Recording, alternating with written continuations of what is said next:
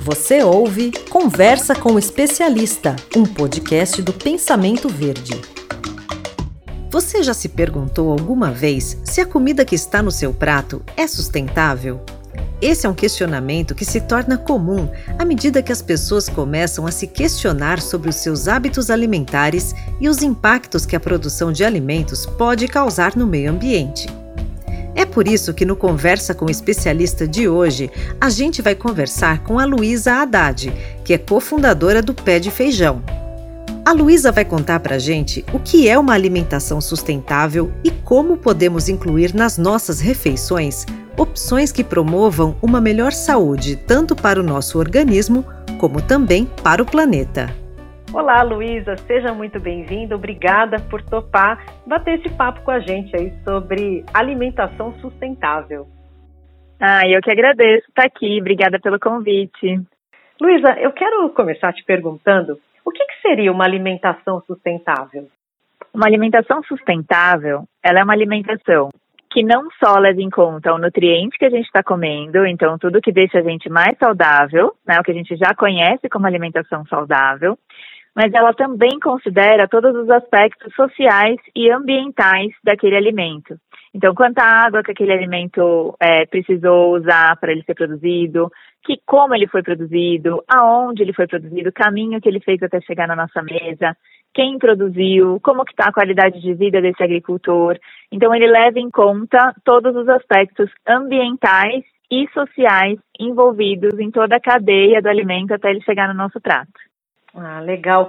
E assim, principalmente a gente, né, que vive aqui nos centros urbanos, como que a gente pode fazer para ter uma alimentação mais sustentável?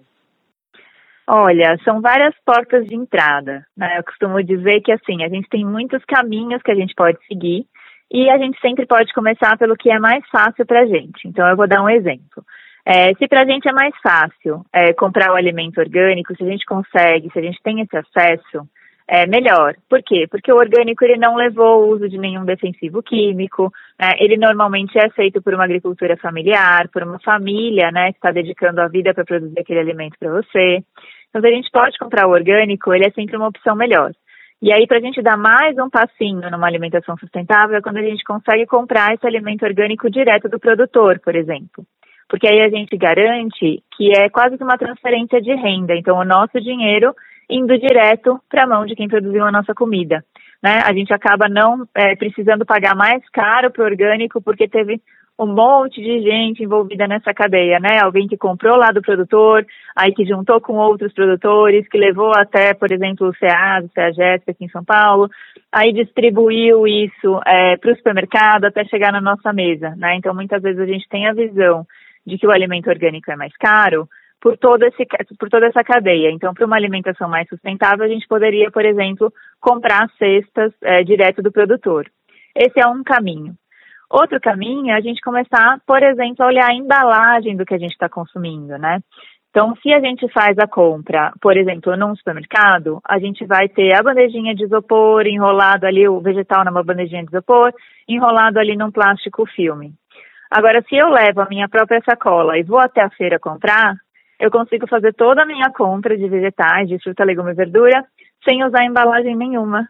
Né? Então, na feira, ele vem direto ali para minha sacola e vem aqui para minha casa e eu não tenho né, aquele monte de embalagem para descartar.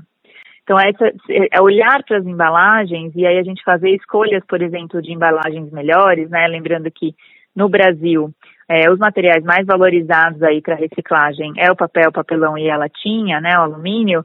Sempre que a gente puder fazer uma escolha de embalagem que envolvam esses materiais e evitar que na nossa alimentação a gente tenha presente, por exemplo, plásticos de uso único, todos esses plásticos que vão ficar na nossa mão ali por 10 segundos, né? Tudo que a gente puder evitar, a gente está contribuindo para que a gente tenha né, uma alimentação mais sustentável. E é, vou dar mais uma última, uma última dica aqui, que seria, por exemplo, a gente conseguir diminuir o nosso consumo de carne. Né? Às vezes a gente fala, nossa, é, é muito difícil para mim tirar a carne da minha alimentação.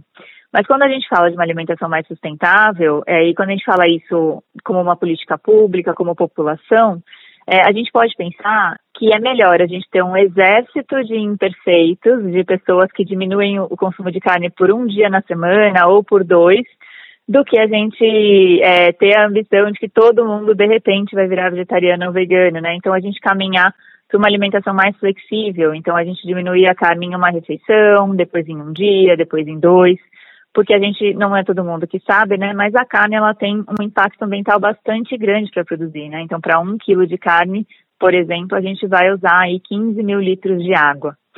Então, a alimentação sustentável, aquele conceito que eu trouxe no começo, ele é olhar para todos esses aspectos, né? Para quem produziu, para a embalagem que o alimento leva, para a quantidade de água ou de solo, né? Que ele, que ele foi, é, que ele precisou para ser produzido.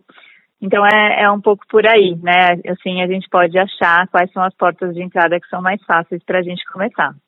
E ter uma horta também, né? Seria uma forma de produzir o próprio alimento. Isso é sustentável também, não é? Nossa, é demais. Eu brinco que a gente tem uma, uma curva de evolução, né? O que, que eu quero dizer, né? A gente pode, um caminho ideal, né, que a gente plante a nossa própria comida, né, pensando que quando a gente planta, uma a gente não está usando, né, normalmente a gente não vai usar nenhum tipo de de produto químico, né, de agrotóxico na comida. Ela não vai ter transporte nenhum, porque ela já está lá na nossa casa. É, a gente consegue comer sem desperdício. Por quê? Porque eu vou comer uma cebolinha, uma salsinha, eu vou pegar lá da minha horta só o que eu preciso usar. Então não vai acontecer da gente comprar aquele maço, usar um pouquinho e o resto estragar lá na geladeira, né? Então a horta ajuda a gente não ter desperdício nenhum. É, e isso, esses são todos os aspectos de uma alimentação mais sustentável, né? É, e a outra coisa é que a horta, ela, ela pega num lado emocional muito grande, né? Ela, ela dá muito prazer, ela é uma terapia mesmo para quem tem. Então, a horta trabalha muito com o nosso emocional, que faz parte, né? Uma vida sustentável, uma vida equilibrada e a saúde mental entra aí dentro, né? Então, a horta, ela só traz benefício pra gente. Com certeza é um caminho. Que legal.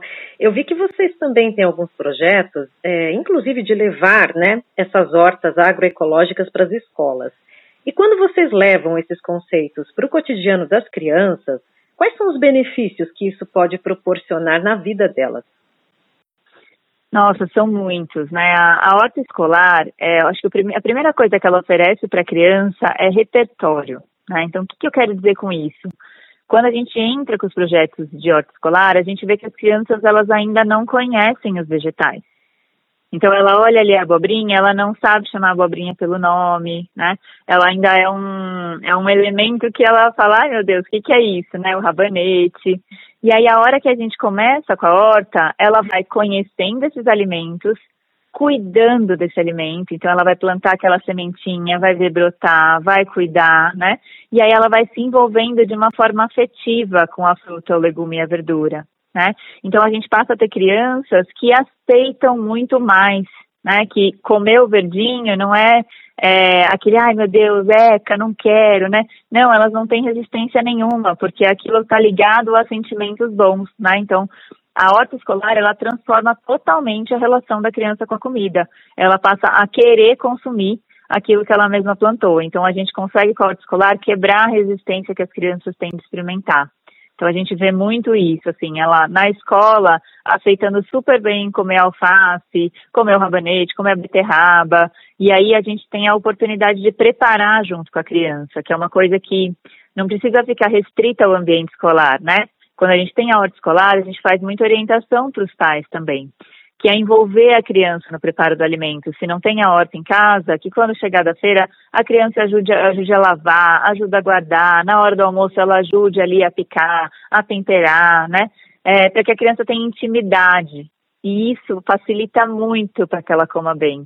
Então a gente brinca, né, que quando a gente tem a horta escolar, a gente vai ter aí bastante criança que vai estar preferindo descascar mais e desembalar menos, né? Elas, elas vão estar mais familiarizadas com esses alimentos e, e conectadas com eles de uma maneira diferente. E elas acabam até replicando isso para dentro de casa, né? Porque tem até muitos adultos que acabam não comendo tão bem, né? E elas acabam com levando certeza. isso. Nossa, com certeza. É o que a gente mais escuta em reunião de pais ou em feira de ciências, as feiras culturais que a gente tem contato maior com os pais, né? deles falarem, tipo, ah, eu não comia, mas aí a Gabriela começou a pedir, a gente começou a comprar, né? E aí entrou na rotina da casa. A gente escuta muito isso. É, e é muito legal porque a gente não muda só as crianças, né? Para um projeto de horta escolar ele funcionar bem, é, e o que a gente faz, né, aqui como pé de feijão, é que as crianças, os professores é, sejam formados e capacitados para falar com essas crianças sobre esses assuntos, né? Não são todos os professores que conseguem atuar lá na horta. E aí a gente vê a transformação do professor na vida dele, na casa dele, com a família dele.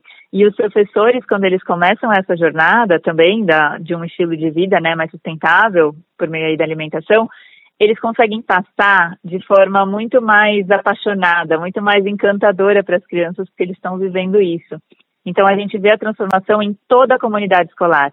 A gente vê na criança, na família da criança, nos professores e muitas vezes em muitas escolas aí o grande embaixador do projeto é a equipe de segurança, as merendeiras, a equipe de limpeza. É, então ele é uma transformação de toda uma comunidade. Ela não é só a transformação da criança. Então a hora escolar é uma super ferramenta mesmo para a gente é, mudar né, a forma que as pessoas estão olhando para a alimentação, para o que está no nosso prato. Que legal, muito bom, Luísa. Parabéns pela iniciativa, pelo projeto é, e que essa corrente do bem se espalhe cada vez mais aí.